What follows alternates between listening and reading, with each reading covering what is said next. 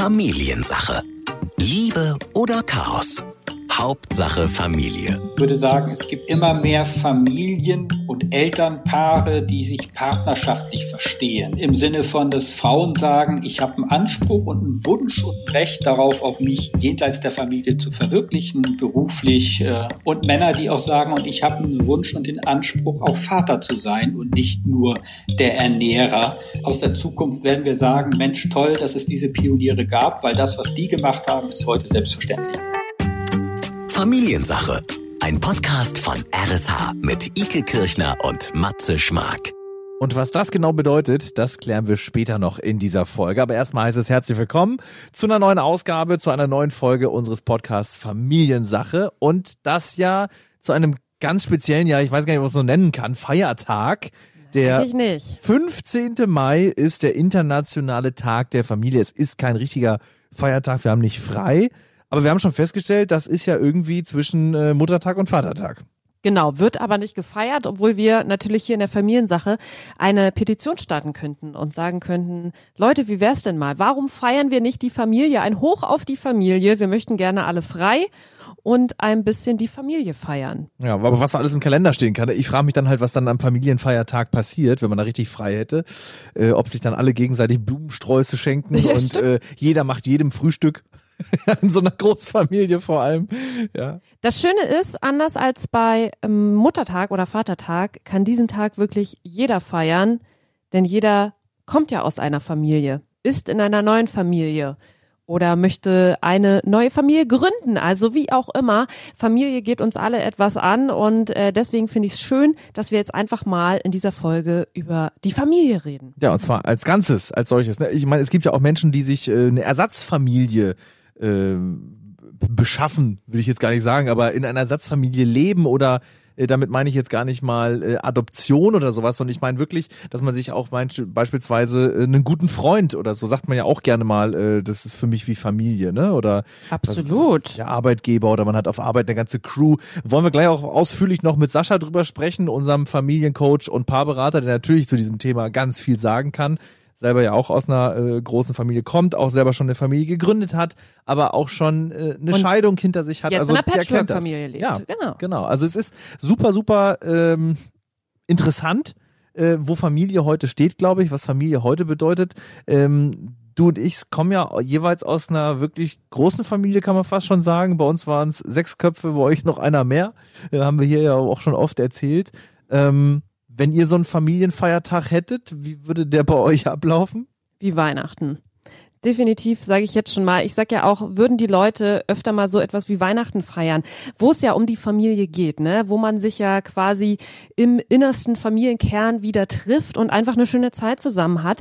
Ähm, ich glaube, das würde für sehr viel gute Laune sorgen und das haben wir jetzt ja auch alle in den letzten Wochen äh, ganz schön doll vermisst. Also ich glaube, ganz viele Familien waren jetzt mhm. getrennt. Ähm, mir geht's ja ganz genauso. Ich habe meine Brüder, meine Eltern seit Weihnachten tatsächlich auch nicht mehr gesehen. Das ist krass, ja. Das ist richtig krass. Ja. Also das, das ist ganz ist, lange Zeit, ja. Ja, bald ein halbes Jahr. Und ähm, das sind auch so die Momente und Situationen im Leben, wo man dann mal merkt, ach Mann, natürlich meckere ich auch oft über meine Familie, aber äh, das sind halt schon verdammt wichtige Leute eigentlich. Was sich neckt, das liebt sich. An dem Spruch ist so super viel dran. Ja. Ist für mich auch einer, der ganz groß oben drüber steht. Aber ähm, ich glaube, bei uns in der Familie wäre es tatsächlich so, dass wir an diesem äh, wenn es diesen Familienfeiertag gäbe und wir wären alle in einem Haus, dann würden wir, glaube ich, wahrscheinlich, würde man darauf warten, dass jetzt der andere gefälligst äh, irgendwie hier das Frühstück macht. Also ich meine, eigentlich okay. ist es ja für alle ein Feiertag, weißt du, wie ich ja. meine? Es müsste ja eigentlich jemand von extern kommen und dann einem alles euch macht. befeiern. Ja, genau. Ach so. Ja. Weil ja, doch immer, gut. ich finde das immer so, ich finde das immer so ein bisschen, weiß ich nicht, ist es irgendwie altmodisch, aber es, geh es gehörte bei uns irgendwie dazu, einfach am Muttertag wurde für Mama ein Frühstück gemacht und da gab's Blumen. Äh, am Vatertag gab's für Papa ein Frühstück und da gab's äh, Blumen. Keine Ahnung, ich weiß gar nicht, was haben wir Papa geschenkt. Aber das, da wird immer so diese Person dann auch logischerweise so ein bisschen gefeiert. Ein bisschen wie ein Geburtstag, so fand ich das immer.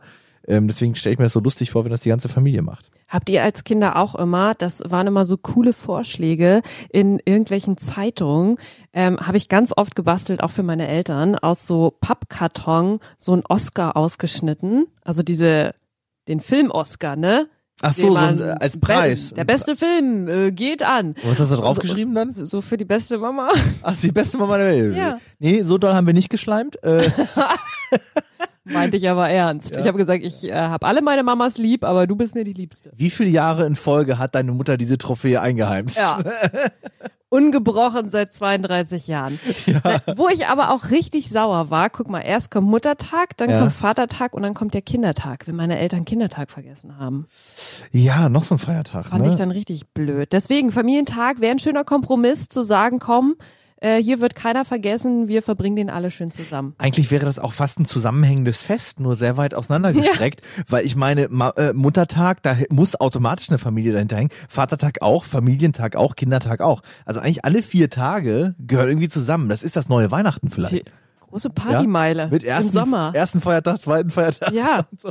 Wir hier vom Familiensache-Podcast halten auf jeden Fall fest, wir werden uns stark dafür Ja. machen, dass das vielleicht auch mal ein Feiertag wird. Ich denke ja, ich denke, das wird jetzt meine neue Aufgabe. Ja. Also zu feiern Leben. gäbe es ja genug, würde ja. ich sagen. Und deswegen begrüßen wir an dieser Stelle unseren Familiencoach und Paarberater Sascha Schmidt aus Bordesholm. Hallo. Ja, hallo, moin, moin. Schön, dass du dabei bist. Und ähm, genau, wir haben ja gerade schon darüber gesprochen. Äh, es steht uns der internationale Tag der Familie bevor. Jetzt frage ich dich mal, wir feiern Muttertag, wir feiern Vatertag. Findest du, man sollte auch einmal im Jahr ganz groß den Tag der Familie feiern?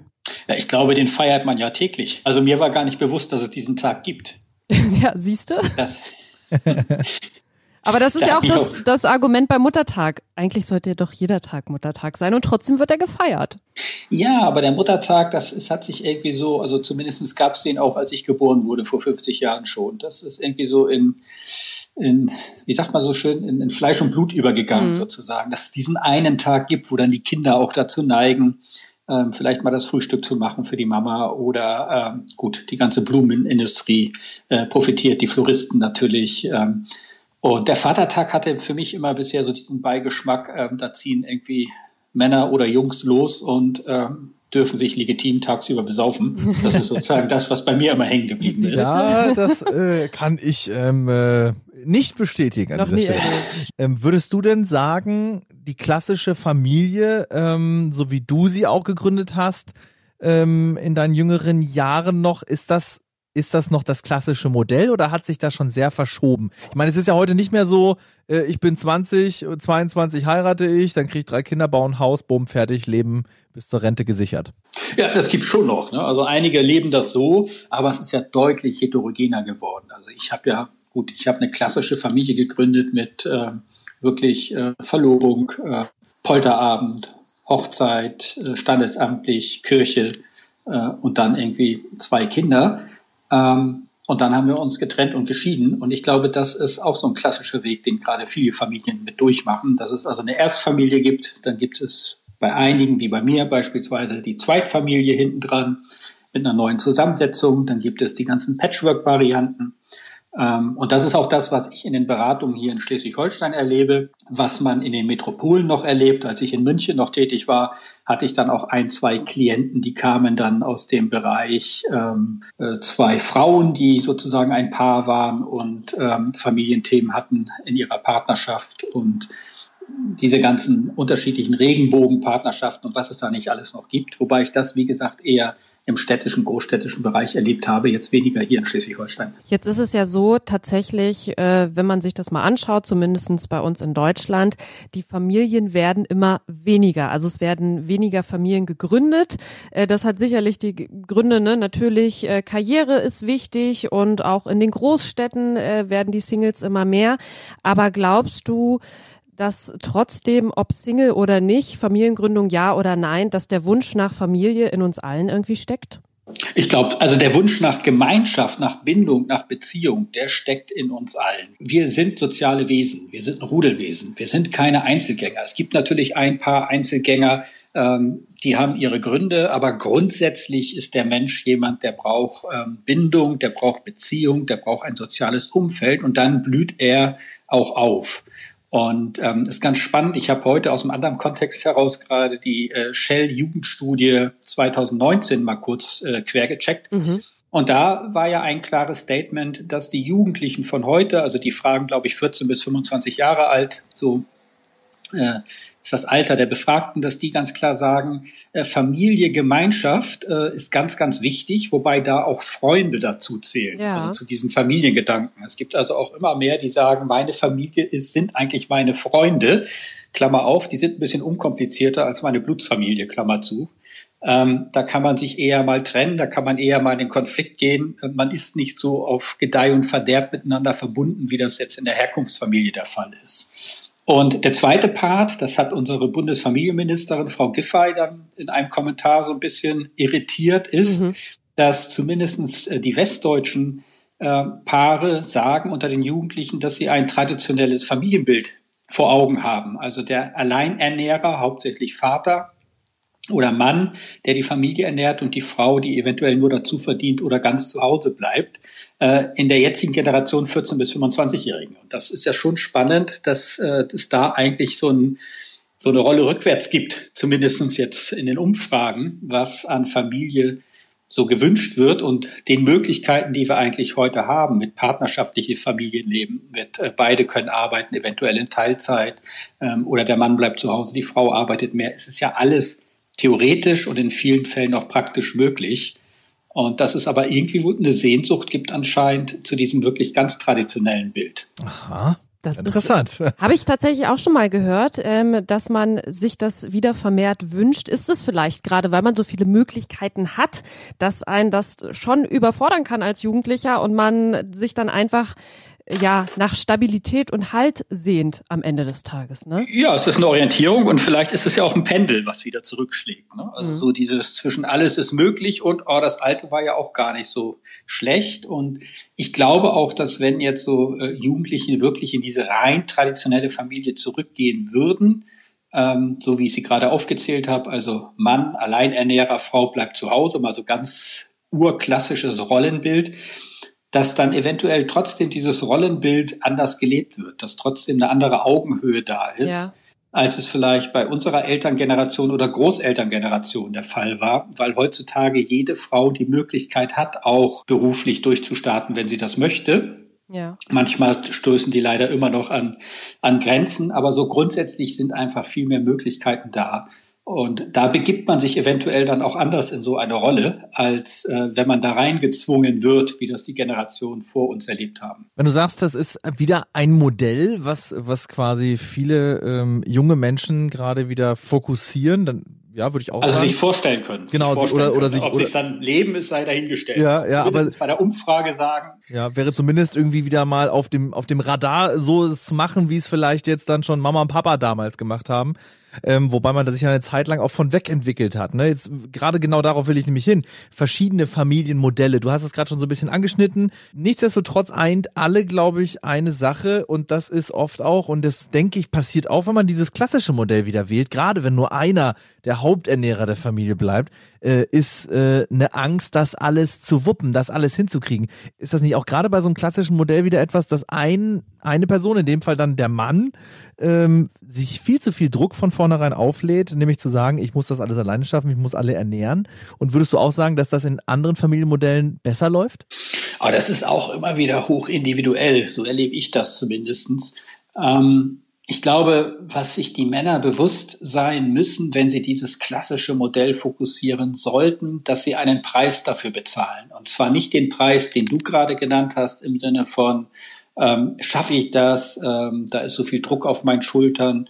Ähm, weil wenn ich einen sehr guten Job habe, der vielleicht auch noch krisensicher ist oder zumindestens ähm, jetzt nicht so schnell äh, aus, aus dem Lot geraten kann, dann ist das ja eventuell sogar möglich. Mhm. Gerade, in Zeiten, zahle, gerade in Zeiten von Corona ja super wichtig, das äh, glaube ich meinst du auch, ne? dass man, dass man weiß, Beispiel, man kommt ja, da gut durch. Ja. Man kommt da gut durch, aber ähm, viel wichtiger ist ja der Preis, den ich zahle, dass ich keine Bindung zu meinem Kind aufbaue.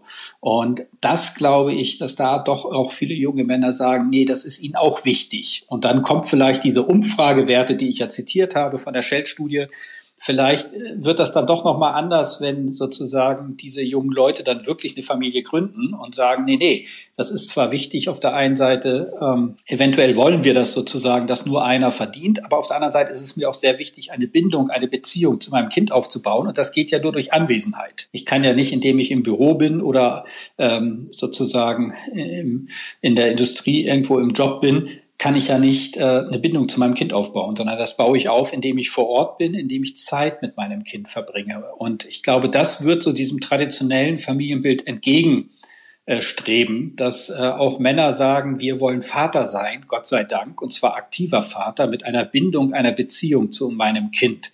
Und deswegen wird das Ganze dann vielleicht auch nochmal mit einem Fragezeichen versehen. Oder es gibt ganz andere Modelle wie mehr Homeoffice, äh, so dass die Anwesenheit doch da ist oder ähm, ja weniger Karriere im Sinne von 16 Stunden Tag, nicht 16 Stunden Tag, 60 Stunden Woche, mhm. all solche Sachen.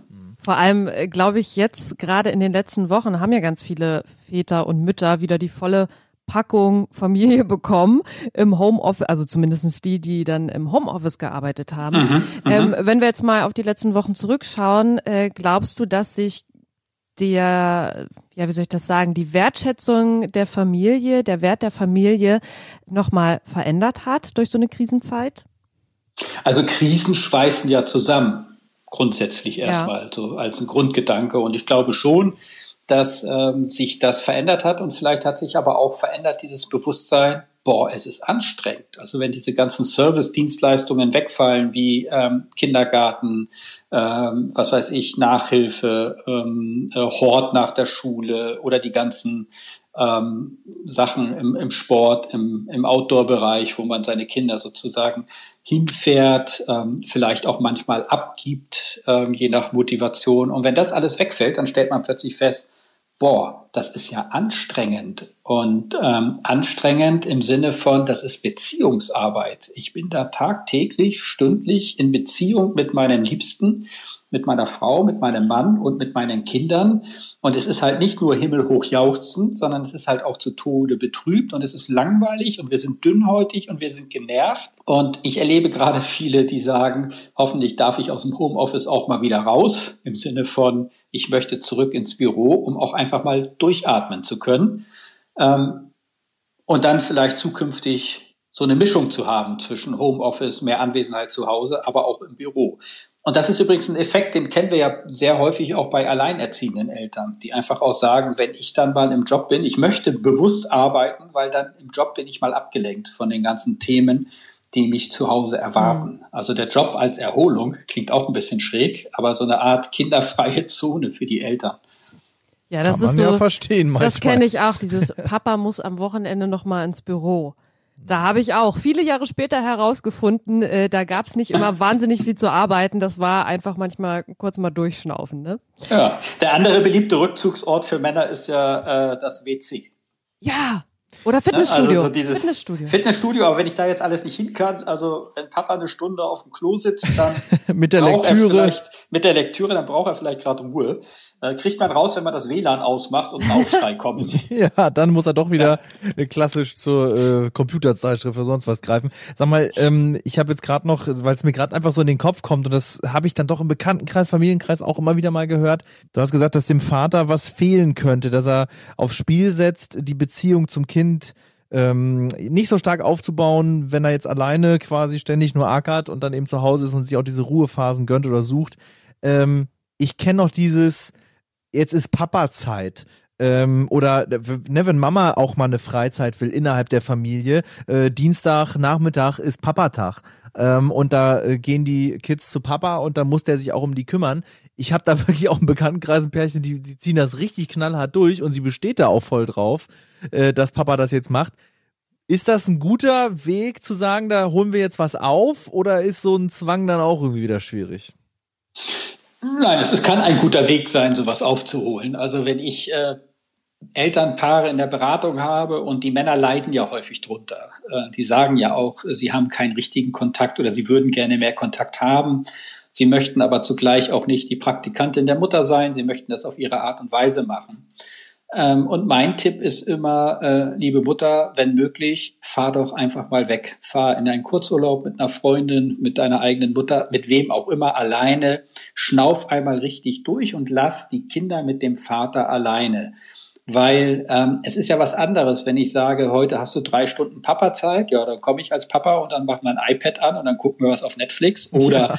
ähm, wir spielen Gameboy, was ja auch toll ist, oder wir gehen in den Garten und bauen was, oder wir machen Ausflug. Also es gibt ja alle Varianten, die ich machen kann. Aber das ist so eine, so eine Happy Hour Zeit. Und viel wichtiger ist es ja, dass wir Väter, wir Männer halt auch in Kontakt mit unseren Kindern sind, wenn die Happy Hour vorbei ist. Wenn sozusagen das Nervige kommt, wenn das Kind irgendwie überanstrengt ist und quengelt und wir dann auch in Beziehung mit diesem Kind sind, mit unserem Kind, ähm, wenn wir das Kind ins Bett bringen und feststellen, was das vielleicht für ein Akt ist, wenn wenn wir auf ähm, Wut und Aggression bei unserem Kind stoßen und darauf adäquat reagieren. Also sprich, wenn wir den ganz normalen Alltag mit unserem Kind verbringen, das ist viel, viel wertvoller als sozusagen drei Stunden, die wir uns schön machen. Da bin ich so ein bisschen, früher war es so der Wochenend-Daddy, ähm, wo alles toll ist und sozusagen diese klassische Arbeit, ähm, Beziehung auch zu den Kindern bleibt dann bei der Mutter hängen. Und das ist sehr schade, wenn Väter diesen, diesen Bogen nicht für sich hinbekommen, wirklich den Alltag in all seinen Facetten, von Höhen bis hin zu den Tiefen mit dem Kind zu erleben mhm. und dem Kind auch zur Seite zu stehen. Jetzt will ich nochmal eine Rolle rückwärts machen an den Anfang. Da haben wir ja auch schon darüber gesprochen. Äh, Familie kann ja ganz viel sein. Ähm, ich fand es ganz witzig. Ich habe äh, vorhin auch ähm, mit einer Schleswig-Holsteinerin gesprochen, die jetzt endlich wieder ihren Betrieb aufmachen kann, nach dieser mhm. ganzen langen, ja, Zwangspause sozusagen durch Corona, was ja viele erlebt haben. Und dann sagte sie gleich als erstes, das Schönste ist für sie, dass sie wieder ihre Mitarbeiter sieht und das ist halt ihre zweite Familie geworden. Und ähm, ja. die hat sie jetzt die ganze Zeit vermisst. Und dann habe ich jetzt gedacht, wie witzig, wie man sich eigentlich immer so die Familie als Angelpunkt nimmt und sie auch in ganz vielen anderen, ja, Formen sucht eigentlich, ne? Du hast ja auch schon gesagt, Freunde, das ist auch möglich. Also man ist irgendwie immer auf der Suche nach Familie. Ja, da steckt mehr dahinter. Da ist einfach dieses Gefühl von, von Sicherheit, von Bindung, von die gehen mit mir durch dick und dünn, die akzeptieren mich so, wie ich bin. Ähm, mit dem großen Vorteil, die habe ich frei gewählt. Ja. Und das ist ja bei den Mitarbeitern genauso. Also so eine Betriebsfamilie, wenn es im Hotel ist beispielsweise, in der, in der Gastronomie oder generell bei Familienbetrieben, das ist ja ganz witzig. Also wenn mhm. ein, ein Betrieb aus einer Familie heraus oder ein, ein Familienbetrieb ist, äh, vielleicht in einigen Generationen, viele Landwirte erleben das auch so, dann ist da einfach eine andere Bindung. Da, da entlässt man auch nicht jemanden einfach so mal ganz schnell, sondern da macht man sich echt Gedanken, kommt wir da irgendwie über die Runden. Und da gibt's auch eine Treue der Arbeitnehmer äh, dem Arbeitgeber gegenüber und man springt nicht sofort zum nächsten Job, nur weil da irgendwie, keine Ahnung, 100 Euro mehr winken. Ähm, und das Betriebsklima aber schlechter ist, aber das ist einem egal, sondern da, da merkt man, da ist einfach eine Bindung, eine Beziehung. Und mhm. das verkörpert ja der Begriff Familie.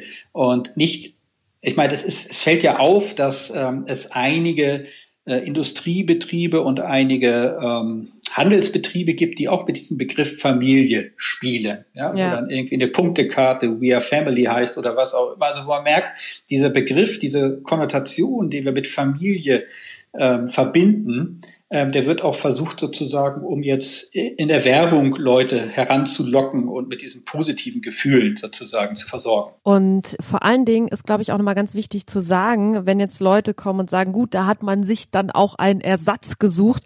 Das ist oft, das ist gar kein Ersatz. Also das ist nicht, weil man äh, da irgendwie sowas ähnliches sucht, sondern das kann sich ganz oft ganz intensiv äh, genauso anfühlen wie eine Familie, also wie man die so klassisch im Kopf hat.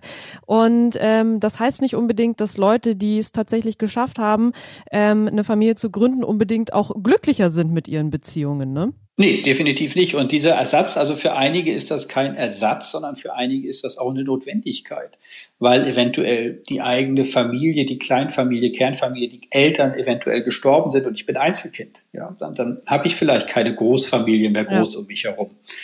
Oder weil ich einfach Sachen innerhalb meiner Familie erlebt habe, ich eventuell aus deren Sicht das scharfe, äh, das schwarze Schaf bin, weil ich irgendwie anders ticke. Das kann politisch anders sein, das kann sexuell anders sein, das kann äh, in meiner gesamten Werteausrichtung anders sein, dass ich eventuell diese neue Art von Community, von Familie brauche, wo ich mich wohlfühle, äh, was sozusagen in meiner Herkunftsfamilie vielleicht ähm, ja nicht akzeptiert wird.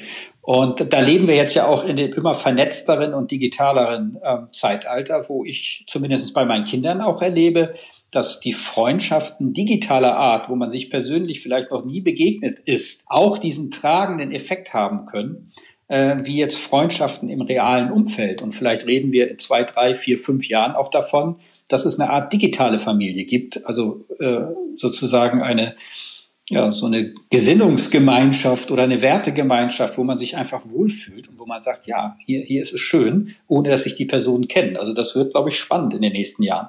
Heißt ja nicht umsonst jetzt schon Community, ne? also. Community, genau. Und das hat nichts mit der Kommune zu tun von damals, ne, nee, die ja so nee. hochpolitisch war. Würdest du jetzt eigentlich sagen, in der Beratung, wenn, ähm, wenn ein Familienmitglied merkt, meine Familie kann mir nicht das geben, was mir beispielsweise mein Freundeskreis gibt, weil ich vielleicht anders bin, weil ich da nicht so reinpasse. Und du hast auch gerade schon so schön gesagt, man sucht sich ja auch die Freunde selber aus und die Familie nämlich nicht. In die wirst du reingeboren. Ich weiß, es wäre der härteste Schritt wahrscheinlich, aber Kommt sowas in der Beratung auch vor, dass man sagt, für dich ist das Beste, du hast weniger Kontakt zu deiner Familie und du trennst dich vielleicht zumindest äh, temporär mal von ihr?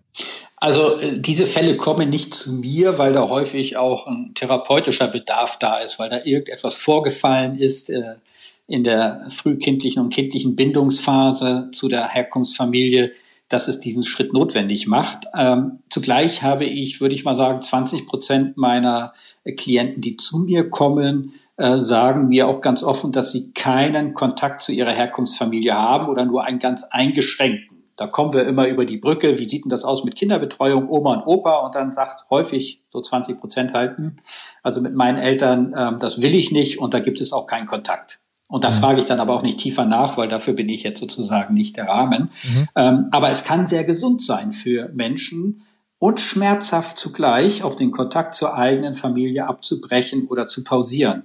Weil ähm, Familie kann was wahnsinnig Unterstützendes sein, wo man sich aufgehoben fühlt, wo man Rückenwind spürt, wo man denkt Sicherheit und sagt, ich gehe durch mein Leben und ich habe da ein Netz um mich herum.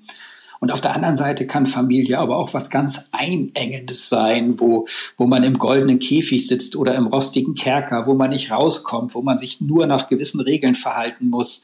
Vielleicht noch ein bisschen glorifiziert, wenn man sich das überlegt, diese ganzen Mafia-Filme, das ist ja auch La Familia. Ähm, und da kann es dann schon ganz wichtig sein, dass man auch wirklich es schafft, zu brechen mit der Familie oder eine Pause einzulegen. Das klingt immer so hart, dein Kind meldet sich nicht oder mein Kind meldet sich nicht mehr. Ähm, ich kann aber versichern, dass es den Kindern wahnsinnig schwer fällt, keinen Kontakt zu den Eltern zu haben, weil es gibt natürlich diese ganz tiefe Sehnsucht, Kontakt zu den eigenen Eltern zu halten und zu haben. Ich selber habe das übrigens persönlich auch erlebt als ich angefangen habe zu studieren, ähm, da gerieten meine Mutter und mein leiblicher Vater in den Streit, wer denn was zahlen muss. Und da habe ich gesagt, das ist mir jetzt irgendwie zu blöd, eure alten Sachen, da das, das der Spielball zu sein. Ich gehe zum BAföG-Amt und da müsst ihr ja sozusagen eure Zahlen äh, offenlegen. Das habe ich gemacht und dann war ganz klar, dass mein Vater alles zahlen muss. Und dann haben wir drei Jahre nicht mehr miteinander gesprochen, weil er so tief davon auch betroffen war. Und erst als er gemerkt hat, dass ich mein Studium sehr schnell äh, über die Bühne zog, haben wir uns am Ende wieder sehr gut angenähert. Also es gibt solche okay. Phasen, wo es dann auch eine Auszeit gibt innerhalb der Familie. Ja, bei Geld hört manchmal nicht nur die Freundschaft auf, sondern auch die Familie, ne? Gerade auch sowas wie, wie Erbschaftsstreit, äh, nee, wie heißt das? Erbstreit. Erb Erbstreitigkeiten oder ja. bei uns war es halt der Fall, dass es jeweils bei meiner Mutter als auch bei meinem leiblichen Vater eine neue Familie gab, weil ja. ich ah, sehr ja. früh geboren wurde, ja. Und da, mhm. die spielen dann auch eine Rolle. Also Familie wird da dann auch kompliziert. Jetzt möchte ich zum Schluss ein kleines Experiment fast schon, möchte ich sagen, äh, machen, Sascha. Wenn wir kurz zusammenfassen müssten, und ich weiß, es ist viel zu individuell, es gibt natürlich zig verschiedene ähm, Verhaltensweisen von Vätern, von Müttern, von Kindern. Es ist immer eine ganz individuelle äh, Bewertung, ja auch bei dir ähm, mit deinen ähm, Klienten. Aber wenn wir jetzt mal so skizzieren könnten, wie die Familie der Zukunft aussehen würde, im Idealfall. Also es gab ja auch äh, in den 90ern, in den 2000ern, in den 80ern, es gab immer Ideal Bilder von Familien, die, wie sie klassisch waren. Wie würdest du beschreiben, wenn wir jetzt die Zukunft schon sind, wie würde man irgendwann mal auf diese Zeit zurückgucken? Was ist das Ideal momentan und was wäre es vielleicht bald? Ähm, da würde ich sagen, dass wir Familien vorfinden, die ähm, sehr viel in Bewegung sind und auch sehr viel anstoßen. Und wir haben Familien, die ganz traditionell unterwegs sind und sich da sehr wohlfühlen. Wir haben Familien, die traditionell unterwegs sind und sagen, ich würde es gerne anders haben. Und wir haben Familien, die es anders machen.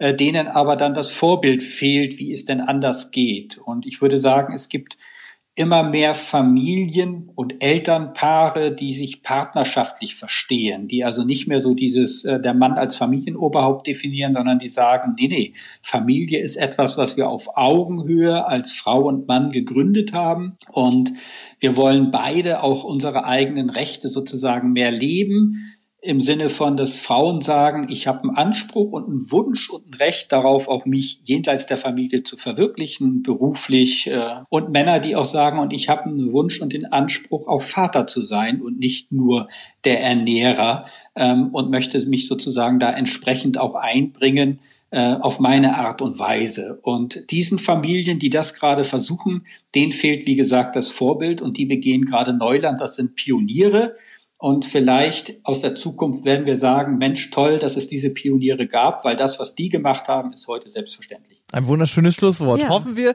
dass es so wird und äh, geben wir hoffentlich ganz vielen auch damit weiterhin Mut, diesen Schritt in die Familie zu machen. Und äh, wir haben aber auch schon festgestellt, wenn man keine Kinder kriegt, wenn man nicht heiratet, es ist alles kein Beinbruch, sondern es hat jeder irgendwie seine Familie und jeder findet sie irgendwie. Sascha, ganz lieben Dank dir. Bitte, bitte. Familiensache. Ein Podcast von RSH. Alle Folgen gibt es jetzt kostenlos auf rsh.de und in der RSH-App.